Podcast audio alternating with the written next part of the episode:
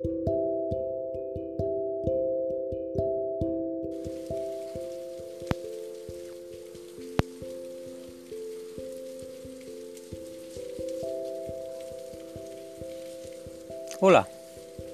meu nome é Joel Maia, tudo bem?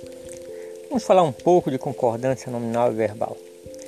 Sem dúvida, você já falou frases como Tamo junto, é nós.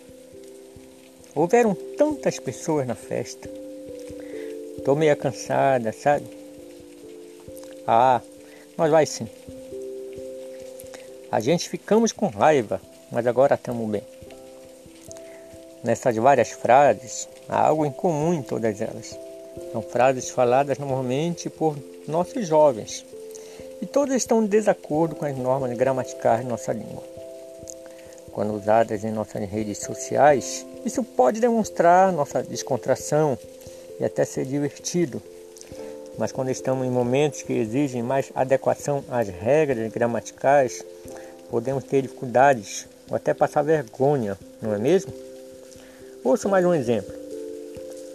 Duas amigas se encontraram.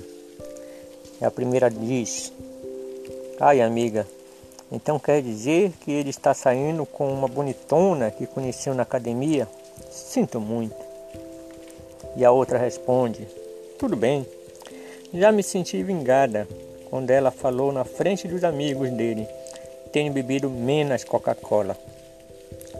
É dessa forma que a gente percebe a dificuldade, não é mesmo? E o que dizer do sonho de todo aluno em fazer uma redação nota mil no Enem? Não basta saber que se deve fazer a introdução, o desenvolvimento e a conclusão. Se você escrever mal, vai perder pontos importantes. Meu objetivo, portanto, é fazer você entender e praticar com desenvoltura as regras de concordância nominal e verbal. Neste momento, Vamos fazer apenas a introdução do assunto e dar os conceitos gerais, mas depois teremos a abordagem detalhada da concordância nominal e verbal. Para aprender melhor o assunto, atente para essas dicas. Não se preocupe tanto em decorar. Coisas decoradas em algum momento acabam sendo esquecidas ou confundidas. Procure entender o princípio sobre o qual se baseia a regra uma regra bem compreendida, fica mais fácil de ser aplicada. Não existem fórmulas para fixar o aprendizado. Observar, refletir, exercitar e praticar são fundamentais para o bom aproveitamento do que nos foi ensinado. Outra boa dica: observe no seu dia a dia os seus diálogos e anote o que você falou e o que outras pessoas lhe falaram.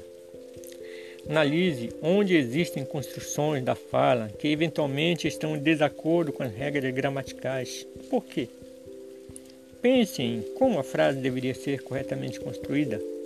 E lembre-se: praticar, praticar e praticar é a melhor forma de fixar o conhecimento. Então, o que é concordância nominal?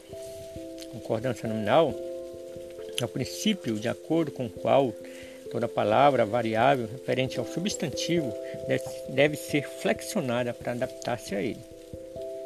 Regra geral: toda palavra variável que se refere ao substantivo concorda com ele em gênero, masculino e feminino, e número, singular e plural. Os nossos amados tios virão aqui o artigo, o pronome possessivo e o adjetivo estão concordando em número, gênero e pessoa, com o substantivo tios. Fácil, né? Mas em outras situações menos simples é que vem a dúvida. Mas em nosso próximo episódio eles serão abordados. Passando então para a concordância verbal. Concordância verbal é o princípio que determina que o verbo deve ser flexionado para ajustar-se harmoniosamente ao número e pessoa do sujeito. Concordância com sujeito simples é o mais básico. Antecedendo ou não seu sujeito simples, o verbo concorda com o núcleo do sujeito em número e pessoa.